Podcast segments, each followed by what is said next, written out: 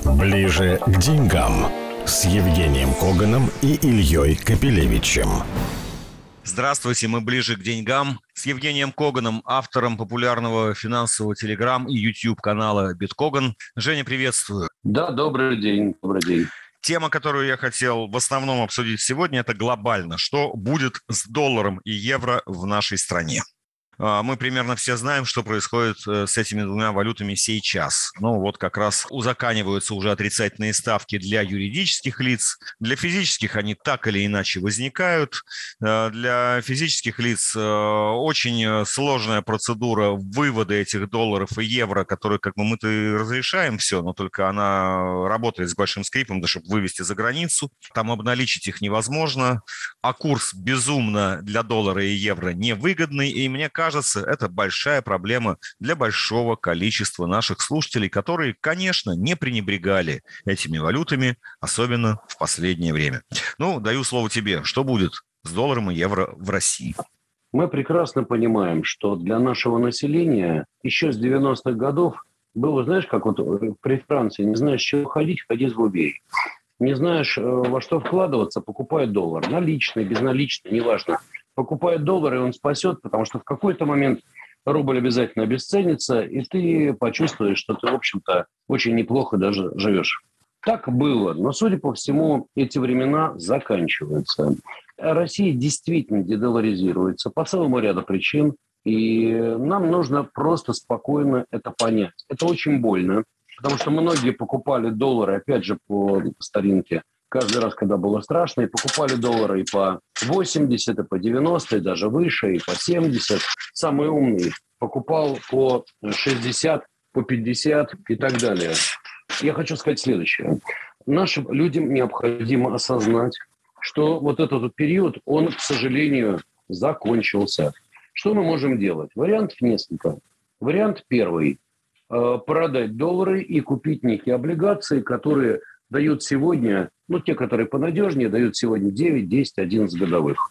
И постараться лет за 5 примерно отбить свои потери ну, если покупали в среднем, допустим, по 70, по 80, то года за 3, за 4 можно отбить процентными ставками. Лет за 5 это, это очень дальний горизонт, чтобы... Как я перебью тебя, ну, Жень, извини, я... вопросом. Окей, рублевые инструменты мы можем рассмотреть, мы примерно о них знаем все. Поговорим потом чуть позже про недвижимость. Но скажи, пожалуйста, про саму валюту. 9% годовых – это хорошо, конечно, в рублях. Но многие думают, э, что в течение года все-таки курс нынешний никак не удержится и может измениться радикально не на 9%. Вот что ты думаешь про дальнейшую динамику курса? Ведь э, вместе Знаешь, с соотношением рубля к доллару и евро одновременно меняется его, так сказать, курсы по отношению к другим всем остальным валютам тоже. Значит, смотри, первое. Я полагаю, что рано или поздно безумие по отношению к укреплению просто-напросто рубля, оно закончится. Я не знаю, на каком уровне. 52, 53, 51, 49. Но оно закончится. Причина его банальная и проста. Мы прекрасно понимаем, что происходит. У нас нет потребности валюты, банки выгоняют всех из валюты и так далее. Теперь, что может послужить дополнительным драйвером, тем не менее, укрепления рубля еще? Ну, прежде всего, если все будут усердствовать, вот банки вводят отрицательные процентные ставки, и народ будет, будет и будет снова продавать валюту, потому что ну, вот ему вот... В Себе в убыток. Да, разумеется, в колоссальный убыток. Это, по сути своей, будет дополнительный драйвер укрепления рубля. И тут трудно предсказать, э, какой может быть курс, там 49, 53, понятия не имею. Но важно, что это дополнительное давление. Причем это и на корпорации, компании, и на, собственно говоря, граждан, на всех сразу. Вот, поэтому, смотри, я думаю, что в какой-то момент э, наладит и параллельный импорт, в какой-то момент э, возникнет спрос на валюту, но это произойдет сейчас или через месяц, или через два, я не знаю. Есть еще одна как бы, причина, почему в принципе рубль может начать слабеть. Это ухудшение ситуации с нашим экспортом. Дело в том, что потихонечку будут стараться замещать наш экспорт и нефти, и газа, и всего остального. Так или иначе. Будут придумывать, как это сделать. И в какой-то момент э, мы все равно почувствуем, что объем нашего экспорта сокращается. И в этот момент одновременно с тем, что импорт потихонечку будет налаживаться, А ты же понимаешь, что частный бизнес, он будет э, придумывать, как наладить параллельный бизнес. И там, и сям. И мы видим, кстати говоря, как связной уже потихонечку наладил параллельный импорт. А ведь когда ты налаживаешь параллельный импорт, то так или иначе у тебя есть потребность в валюте. Ну, так что это вопрос времени. Я думаю, что к концу года мы будем иметь тот самый курс, о котором мечтал, в частности, господин Голоусов. То есть я имею в виду 75, может быть, 80. Ну, это мое мнение такое. Хотя, наверное, оно выглядит чересчур экстремальным, но не надо забывать, мы находимся в очень динамично меняющемся э, мире. Что это значит? Мы сейчас исходим из того, что очень дорогие нефть, и газ, и металлы, и уголь, все, что мы продаем, и лес. Я не исключаю того, что мы в этом году увидим усиление различных кризисных явлений в мире, и, возможно, цены на комодитис и на все остальное начнут проседать. Обрати внимание, последние буквально дни мы видим снижение цен на нефть. Последние дни мы видим снижение цен на металлы. И особенно для меня важен в данном случае, как индикатор, это важны, это индикатор э, цены на медь. Медь поехала вниз, а медь – это технологии. Медь – это зеленая энергетика. Вот это очень серьезно. И я не исключу, что во второй половине года цены на все то, что мы продаем, снизятся. И Равно как и объемы. Женя, исходя из этого, все, что ты сказал, по крайней мере, выглядит логичным с точки зрения на сегодня. Мы понимаем, что у нас иногда система координат меняется с, головы на ноги. Вот. Но пока что это выглядит так. И вот в этих обстоятельствах как-то менять э, доллары и евро за очень дешево на рубли и перекладываться в рубли под 9%, ну, как-то выглядит как бы малоинтересным. Поэтому очень все-таки важен вопрос альтернатив. То есть э, я бы, наверное, следуя этой логике, перекладывался бы в какие-то валютные все равно инструменты, просто не доллары и евро. Вот вопрос какие? Во-первых, можно сегодня спокойно перекладываться в китайский юань. В частности, через приложение Тинькофф, например, я продал какое-то количество долларов и купил моментальный юань, back-to-back. Это во-первых. Перебью, Жень, извини, вот здесь скоро... вопрос. Вопрос, который лично для меня, так сказать, является важным. Почему-то наш Минфин и наш ЦБ не покупает юани. Вот они мучаются над тем, как, наконец, вернуться на валютный рынок, чтобы начать хоть как-то его э, им управлять и направлять в нужное русло. И, казалось бы, вот все на поверхности. У нас есть э, дружественный Китай, есть его валюта, есть растущая торговля с ним. Почему бы не начать просто создавать э, резервы именно в юанях, тем самым перенаправив рублевый спрос вот туда и, так сказать, тем самым опустить вообще общее, так сказать, укрепление курса рубля. Но они этого не делают. Почему? Дело в том, что мы э, должны понимать, есть психология чиновников. Вот у чиновника есть некое указание, его надо согласовать, надо все, так сказать, ну, короче, это не за пять минут делать. К великому сожалению, чиновник не может вот так, знаешь, по своему хотению взять, нажать на кнопочку и быстро все сделать. Ему нужно согласовать, ему нужно получить инструкции. Ну, вся система, она несколько тяжеловесная и очень инерционная. Это первая причина. Причина вторая, она достаточно банальная. Дело в том, что китайцы, они очень интересные люди. Они, с одной стороны, кивают, все понимают, да мы вам подставим плечо, а с другой стороны, практически ничего не делают по одной причине. Китайцы, и особенно китайские банки, как огня, просто как огня, боятся американских санкций. Поэтому я думаю, что ситуация так и будет достаточно мало выраженной, и мы будем пытаться спасаться в многообразии валют. В частности, вот будут запущены торги, например, э, дирхамом. Это Жень, прервемся, прервемся, чтобы э, вернуться через пару минут, и я еще раз э, поговорил бы немного про юань. Ближе к деньгам с Евгением Коганом и Ильей Капелевичем. Ближе к деньгам с Евгением Коганом и Ильей Капелевичем. Итак, мы ближе к деньгам с Евгением Коганом, автором популярного финансового телеграмма YouTube канала Биткоган. И я бы еще раз все-таки поговорил о юане. Вот то, что Минфин не покупает и не создает альтернативный фонд через покупку юаня и не пытается там как-то регулировать в том числе валютный рынок.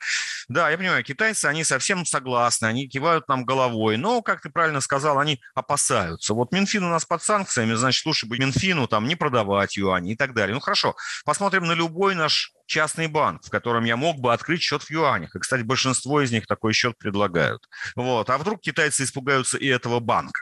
Вот с этой точки зрения есть некие сомнения насчет вот э, этих инвестиций, ну, по крайней мере, у меня. Может быть, ты их как-то подкрепишь или развеешь, и вообще сориентируй вот в этом э, неустойчивом состоянии. Ты знаешь, а проблема в том, что я не могу ни укрепить, ни опровергнуть это, твои сомнения или еще как-то.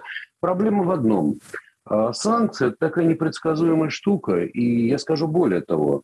Дело в том, что то количество санкций и тот э, размер и, и качество санкций, которые сейчас обрушились на Россию, они беспрецедентные. И многие наши партнеры, даже, казалось бы, годами проверенные, сейчас сидят в нерешительности, понимая, что есть такая поганая штука – вторичные санкции. Коснутся они их, не коснутся. И каждый сомневается. А дальше начинает работать не политик, не экономист, не банкир, а риск-менеджер – который говорит, ребята, мы понимаем, мы очень, может быть, даже любим русских, но вот, э, извините, у нас возникают риски вторичных санкций, поэтому мы не можем пойти на те или иные действия, в частности, работать там с, русскими деньгами и так далее. Причем это часто делается формально, часто неформально. Я знаю, что в ряде стран просто, скажем так, ряд стран объезжают представители американского Минфида или американского Министерства юстиции и доходчиво пытаются объяснить, что не надо работать с русскими деньгами, не надо работать с русским бизнесом и так далее. Это делается тихо, неформально, но мы об этом, в принципе, все знаем. Второй момент. Мы прекрасно понимаем и то, что, скажем так, вот понятие вторичных санкций, оно тоже очень расплывчатое. И никто толком не знает, вот проведя ту или иную сделку, даже с несанкционной, может быть, структурой. Но может быть, через нее действует какая-то санкционная структура и так далее. Они никогда этого не знают. Они говорят, ну зачем нам риски? Вот тебе и все. Поэтому э, китайцы весьма осторожные. Они э, будут намного говорить хорошего, нас будут поддерживать. Но, тем не менее, практически они будут крайне осторожны, и поэтому 100% считать, что они будут делать свопы, например, с рублем, что они будут нас поддерживать и так далее, нет они будут делать только то, что выгодно им.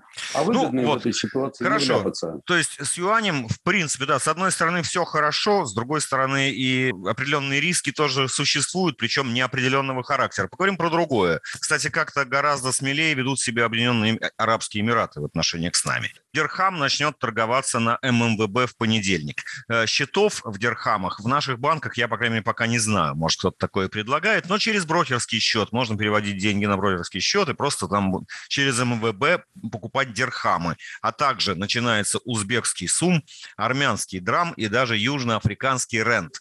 Что про это скажешь?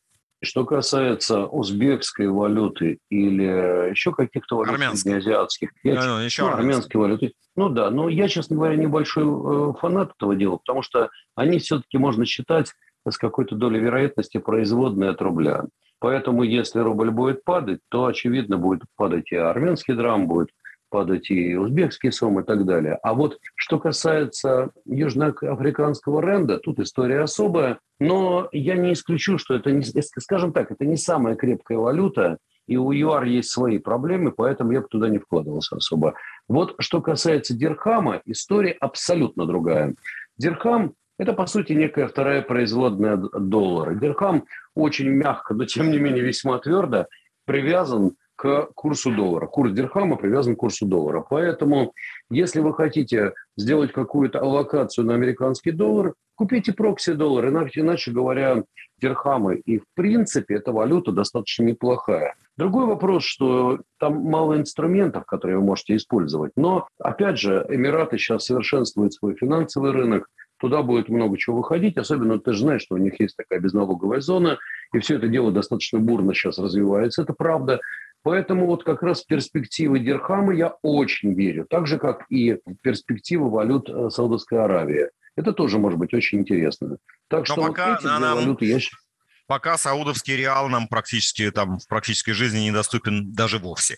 Хорошо, дальше я хотел поговорить с тобой про рынок недвижимости. Льготная ставка возвращается к 7%, значит, мы ждем, наверное, ускорения продаж, как минимум новостроек. Э, и что ты думаешь о ценах? Ну, смотри, давай так. Я не думаю, что сегодня цены будут как-то кардинально меняться из-за того, что у нас снизилась процентная ставка. Дело в том, что наш народ поджался. Наш народ не торопится расставаться с деньгами сейчас. И вот так, как это было год назад или два года назад, когда наше население охотно, оно очень охотно при ставке 6, 7, там, 8% годовых брало ипотеку и хватало, так сказать, пирож, как пирожки недвижимость, особенно от застройщиков, этого не будет. Более того, общаясь с региональными застройщиками, я могу сказать, что у них настроение отнюдь не такие веселые, бодрые и счастливые. Нет, у них свои проблемы, и своих проблем хватает. И покупка недвижимости пока, в общем-то, находится в тяжелом состоянии. В Москве все полегче. У крупных компаний тоже, наверное, все будет непросто, но в принципе нормально. И если говорить по именам, я думаю, что ЛСР, и ПИК, и Самолет, и другие крупные девелоперы, ну, разберутся. Правда, у них ничего плохого не будет. А вот небольшие компании, кто-то может и разориться. Если мы снижаем ставку по ипотеке до 7%, а по льготной промышленной ипотеке даже до 5%, поможет ли это? Да, поможет. Сильно? Нет, не сильно. Дело в том, что для того, чтобы наш народ действительно побежал покупать квартиры, нужно прежде всего поднять покупательную способность населения, а, каким-то образом разморозить те активы, которые застряли в ценных бумагах, подмороженных Потому что очень много у людей денег застряло там. А главное... А это невозможно разморозить. Оно, это разморозить невозможно. К сожалению, вот эти люди, ну, вот причем я понимаю. У, у того как раз класса людей, которые могли бы покупать жилье, они там застыли, и неизвестно, когда, так сказать, вернуться в их руки. Ну, в какой-то момент это произойдет. Другое дело, что, наверное, это не будет скоро. И поэтому, вот как раз исходя из этого, смотри, нас, по сути, всех немножко ограбили, всех инвесторов. А в этой связи у людей меньше стало денег. И одновременно с этим люди переживают о своих будущих доходах. Возникает законный вопрос, а будут ли люди с большой охоткой э, вынимать деньги и покупать инвестиционные квартиры? Скорее всего, нет. Квартиры для жилья, ну, ты знаешь, очень многие предыдущие годы достаточно много купили. Поэтому я думаю, что тот спрос, который будет идти именно на покупку вот жилья для жизни – он так или иначе будет идти, получая как бы это все из инвестиционных квартир. Поэтому мое мнение такое. Недвижимость у нас, скорее всего, если очень сильно снизит еще ставку по ипотеке, возможно, сильно падать не будет, но просто количество сделок будет ничтожным. Вот это медицинский факт. И, Спасибо. скорее всего, очень серьезно разъедутся спреды. Спасибо. И на этом мы закончим на сегодня. Мы были ближе к деньгам, старались быть ближе к деньгам с Евгением Коганом, автором финансового телеграм и YouTube канала Биткоган. Счастливо. Счастливо. Спасибо огромное. Ближе к деньгам с Евгением Коганом и Ильей Капелевичем.